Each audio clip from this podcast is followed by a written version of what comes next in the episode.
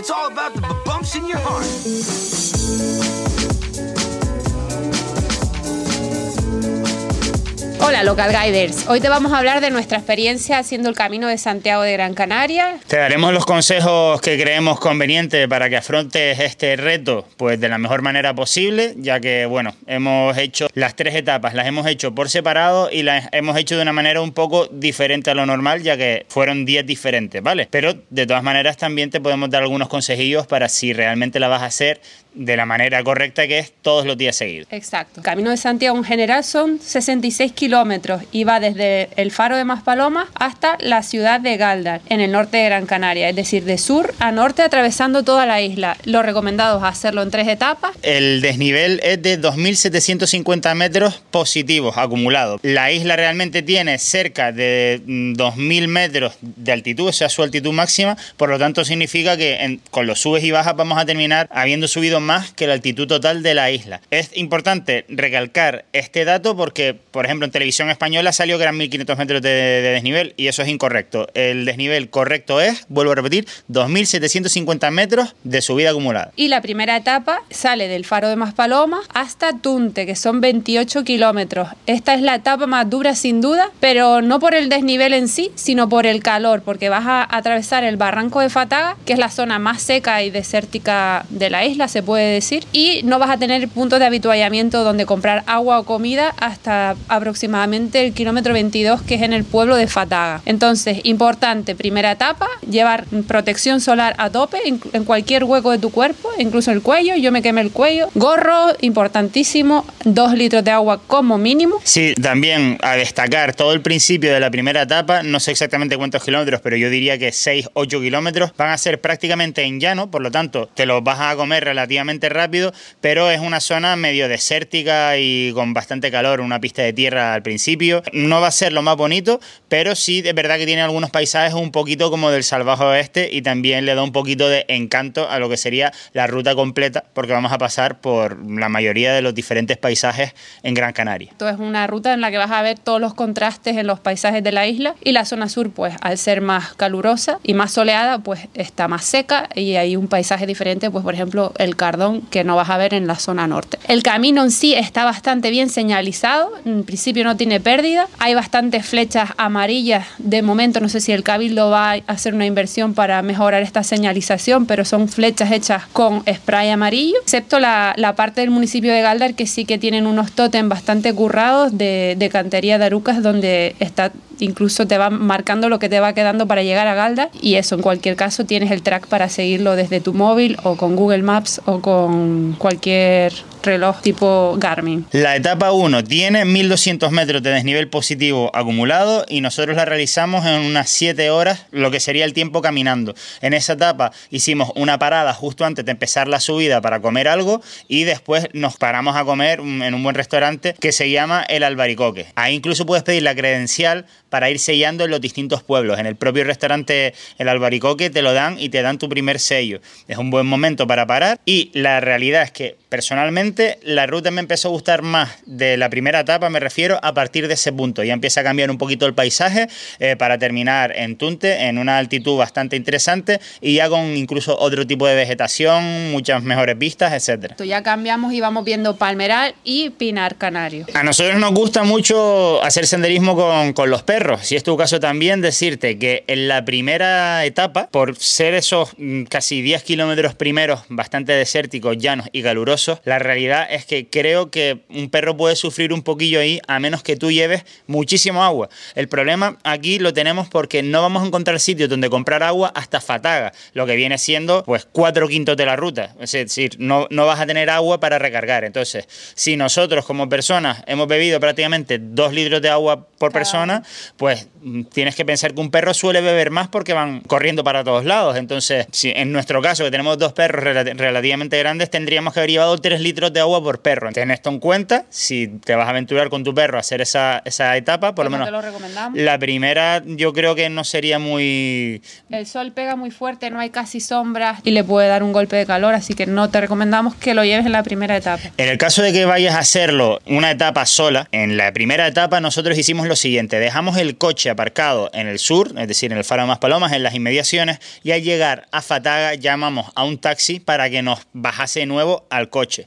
También existe la opción de bajar en guagua, en una guagua pública que se llama Global atento a los horarios, porque si no recuerdo mal, sobre las 6 de la tarde salía una guagua, pero lo interesante es que tú mires los horarios de la guagua para intentar cuadrarlo y a lo mejor pues terminar la ruta. Nosotros la terminamos a las 4 y media, 5 de la tarde, nos paramos a comer con tranquilidad y todo eso, pero para que tengas en cuenta que tienes esa opción de bajar en guagua o en taxi y hacer de esa manera eh, la, ruta con comodidad dejando el coche abajo. Si no vas a hacerlo de esta manera y te vas a quedar, pues en el pueblo de Tunte probablemente haya alojamientos para pasar la noche. No hay mucha variedad en Tunte, así que atento a eso, no vayas un poco a lo loco, ya lo cojo cuando llegue, porque la verdad es que Tunte es un pueblo muy pequeño, no hay un albergue todavía montado para, para los senderistas, así que más que nada hay cuatro o cinco casas rurales, míralo con tiempo. Bueno, si les parece pasamos a hablar de la segunda etapa que pues comienza en Tunte y cambia completamente el terreno. El primer día el terreno era pues pista de tierra, senderos y alguna que otra parte pues tendría algo de piedra, pero en el, en el caso de la segunda etapa ya prácticamente empezamos por un camino real, es decir, que es piedra pegada al suelo, hecha por el hombre y bueno, la verdad que es bastante más cómodo porque mm, hace las veces de escalera prácticamente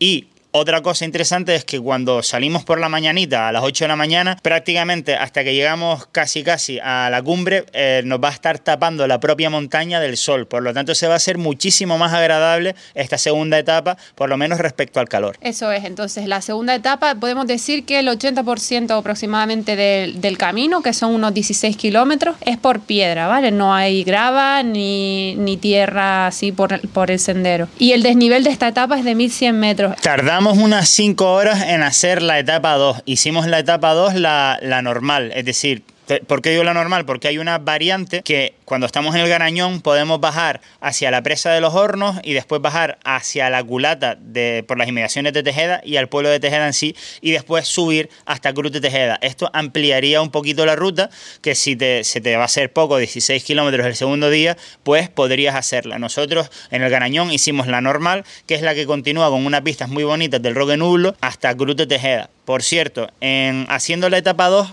hay un punto antes de llegar a Cruz Grande que nos podemos desviar a la izquierda a la ventana del nublo. Son apenas 200 metros, está señalizado por, por los típicos carteles de madera del cabildo y bueno, es interesante, e incluso si hace un buen día y no, no hay viento ni nada, puede ser el punto ideal intermedio para tomarte tu, tu bocadillo, tu tentempié.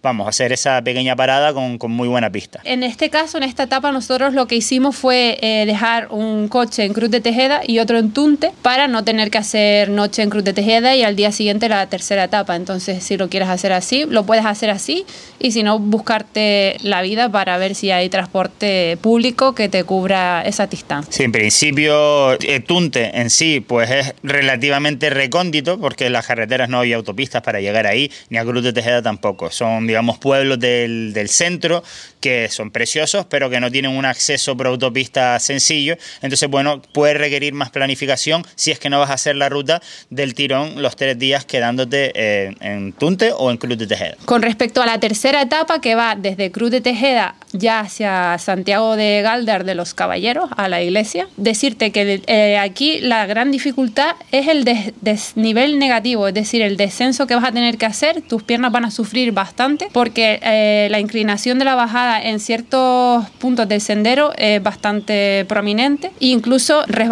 porque el camino por la zona de Pinos de Galdar es de grava o de picón, como decimos en Canarias, y por lo que te recomendamos que lleves calzado con agarre, con tacos, para no resbalarte y que no te cueste tanto y no sufran tanto tus rodillas. La tercera etapa empieza en Cruz de Tejeda con una buena subida, eh, o sea, en dos kilómetros hacemos no sé si 200 metros de desnivel positivo, que esto es casi todo, casi toda la subida que vamos a hacer este tercer día va a ser nada más empezar. Es la subida más dura de todo el camino. A partir de, ese punto, pues ya estaremos a 1700 metros y empezaremos a bajar hacia Galdar. Empezamos eh, por tierra, después rápidamente se convierte en piconera o mm, gravilla. Como decía Ruth, te tienes que mm, calzar con algo que, agarre, porque vimos bastantes de gente que iba con zapatillas normales de deporte. E interesante decir, son menos 1800 metros de desnivel, en este caso acumulado negativo Es decir, te pasas bajando las 5 horas que dura esta tercera etapa. Al principio, pues estábamos bastante frescos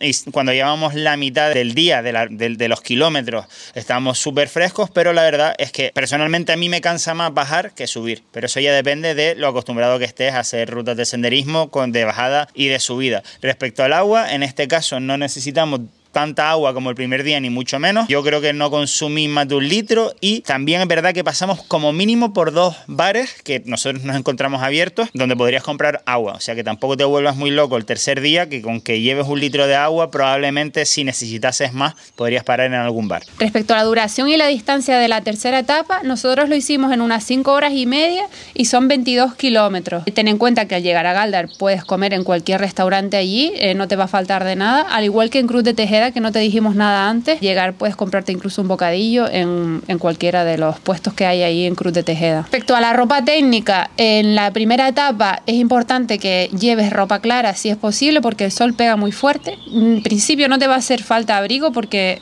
en Tunte tampoco suele hacer mucho fresco, sin embargo, ya cuando vas a hacer la segunda y la tercera etapa, en Cruz de Tejeda estás a 1500 metros de altitud. Gran Canaria es conocida por ser un continente en miniatura y puede que perfectamente estés a menos de 10 grados en Cruz de Tejeda, por tanto, llévate siempre una chaqueta o incluso una térmica interior y una especie de, buff que te proteja y te corte el viento que puede hacer en esa zona de la isla. Y cuando hablamos de que te haga 10 grados, estamos hablando que te haga 10 grados en julio, es decir, en invierno puede llegar a ser bajo cero. Entonces, también importante, dependiendo de la época en la que vayas a hacer la ruta, es verdad que en Gran Canaria en general hace buen tiempo, sobre todo en el sur, pero vamos a cruzar la isla, por lo tanto, en la zona norte y en la, y en la cumbre, en invierno ya te digo que es muy probable que en algún momento pues entres directamente dentro de las nubes o que te llueva, así que nosotros recomendamos que lleves una chaqueta finita que también te sirva de chubasquero, incluso en verano. Nosotros hemos hecho las etapas en mayo y nos hemos puesto la chaqueta en la segunda y en la tercera etapa varias veces, así que bueno, te recomendamos, como te digo, que aunque estés en Gran Canaria y esto sea el paraíso, que te traigas una chaqueta porque estás haciendo montañismo. Igualmente, siempre es importante que mires la predicción meteorológica porque a veces en Gran Canaria viene tiempo fuerte de África, es decir, Calima, que puede que en Cruz de Tejeda haga incluso más calor que en el sur, incluso 40 grados. No hagas el camino ese día porque la verdad que lo puedes pasar muy mal, posponlo para, para otra vez. En la etapa 2 y 3, eh, si tú estás acostumbrado a hacer senderismo con tu mascota, son rutas largas ya te hemos dicho las distancias y el desnivel.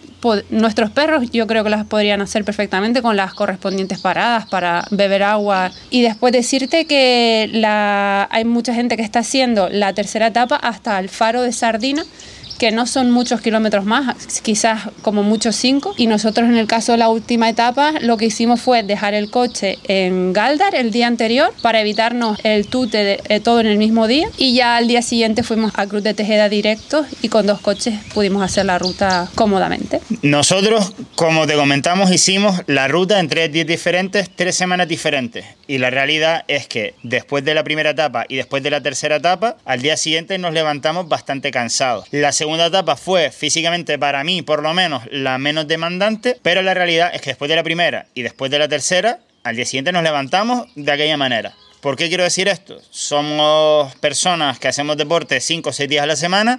Es verdad que no somos senderistas ni trail runners, pero estamos en forma. Así que si eres una persona un poco sedentaria y no estás muy en forma, hacerlo tres días seguidos es una locura. puede sufrir relativamente bastante. Entonces, pienso que para hacerlo en tres días, podrías plantearte hacerlo en más días, a lo mejor en cuatro, o hacerlo como lo hemos hecho nosotros, dividiendo las etapas. si quieres obtener más información sobre el Camino de Santiago de Gran Canaria, en nuestra web, localguidegrancanaria.com barra Camino de Santiago, tienes todos los detalles de la ruta, fotos, eh, los tracks, incluso tenemos un vídeo de cada etapa por si quieres ver los distintos paisajes. Y por último también te dejamos detalles de todos los puntos donde puedes obtener la credencial y sellar tu pasaporte de peregrino. También te vamos a dejar aquí ahora una lista de reproducción que vamos a hacer específica solamente del Camino de Santiago de Gran Canaria, por si quieres ver los tres vídeos de una vez, con este que sería el cuarto. Recuerda que realmente lo de los tracks no es completamente necesario, está relativamente bien marcado con flechas amarillas durante todo el trayecto. Pero si quieres agradecer nuestro trabajo e invitarnos a un café, café comprando un track, pues te lo agradeceremos. Si quieres conocer más planes para descubrir Gran Canaria por tu cuenta, puedes suscribirte a nuestra newsletter en donde te vamos a enviar planes semanales. Te puedes suscribir en localguidegrancanaria.com barra newsletter y te llegará un email cada semana con cinco planes que hacer y sitios donde comer en Gran Canaria. Suscríbete también a este canal, dale a like, compártelo con quien quieras hacer esta ruta y nos vemos la próxima semana. Hasta la próxima, Local Guide.